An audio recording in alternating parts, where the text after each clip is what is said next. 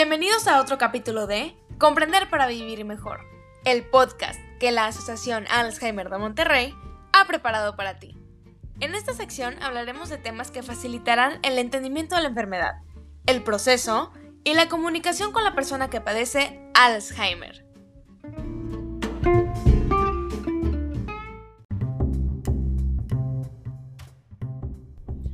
Hola, soy Amador Macías, médico internista geriatra, fundador de la Asociación Alzheimer de Monterrey.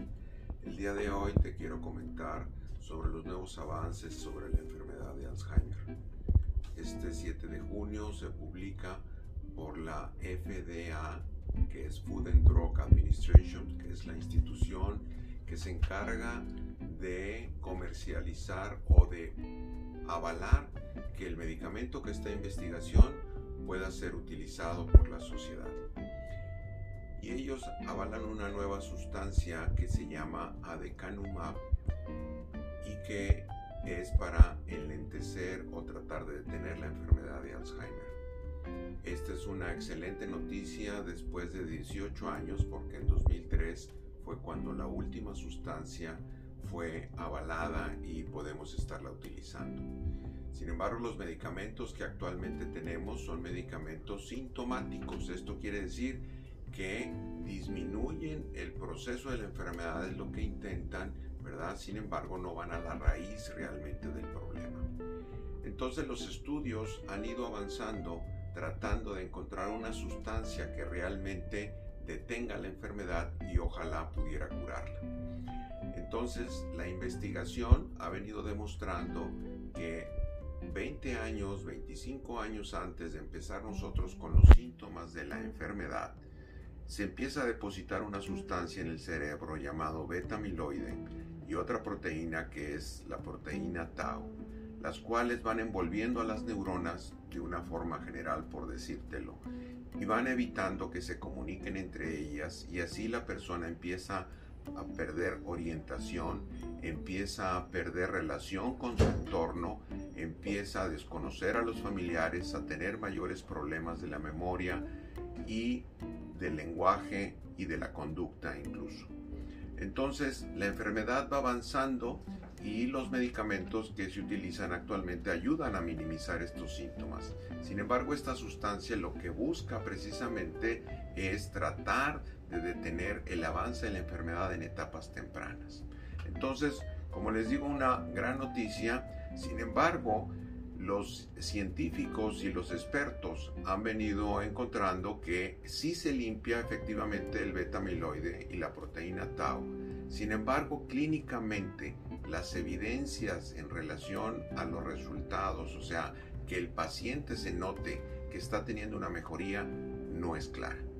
Entonces esto ha llevado a una discrepancia y entonces la Food and Drug Administration lo que hace es vamos a avalar esta sustancia de una forma como le llaman aprobación acelerada. ¿Y esto qué significa? Que es la vía destinada a proporcionar el acceso más temprano a terapias potencialmente valiosas en pacientes con enfermedades graves donde existe una necesidad insatisfecha y existe la expectativa de un beneficio clínico a pesar de la incertidumbre respecto al beneficio. Esto se traduce de que es probable que sí tengamos un beneficio, sin embargo, por el momento no parece ser tan claro. Entonces, expertos mencionan que debería haberse esperado más tiempo para que esta situación pudiera ser para la aprobación.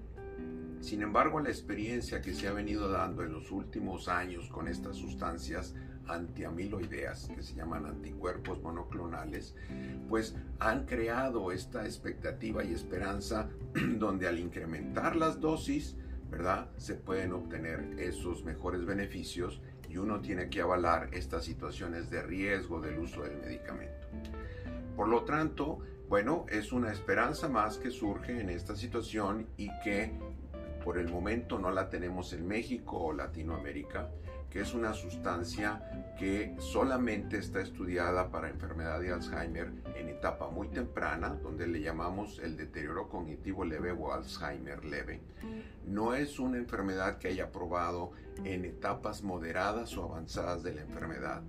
solamente es para enfermedad de Alzheimer, no es para enfermedad de Parkinson, no es para demencias de otro tipo como cuerpos de Lewy o demencia frontotemporal y otras que existen. Y que necesitas obviamente un experto, dígase neurólogo, dígase geriatra, dígase incluso psiquiatra, que sean expertos en el tema para tomar la decisión sobre su aplicación. Este es un medicamento que, que requiere una infusión intravenosa y que actualmente se menciona que son 50 mil dólares al año en principio el estarla utilizando. No es un medicamento que se utilice una vez y ya se deje, sino debe ser continuo y los estudios fueron utilizados durante 78 semanas y aparentemente es por más largo tiempo. Estas son situaciones que iremos viendo en el transcurso de los siguientes meses cómo va apareciendo y el costo que se pueda tener, la accesibilidad, si los seguros pueden pagar esta sustancia. Entonces existe incertidumbre sobre estos aspectos. Entonces, si tú tienes un familiar, bueno, requieres la asesoría, la revaloración de tu paciente para ver si pudiera ser candidato, ¿verdad?, sobre estos aspectos. Por lo pronto, son buenas noticias que tengamos algo positivo después de tantos años y ojalá esto nos lleve precisamente a incrementar más la investigación y tengamos pronto algo más novedoso y con mejores resultados. Hasta luego.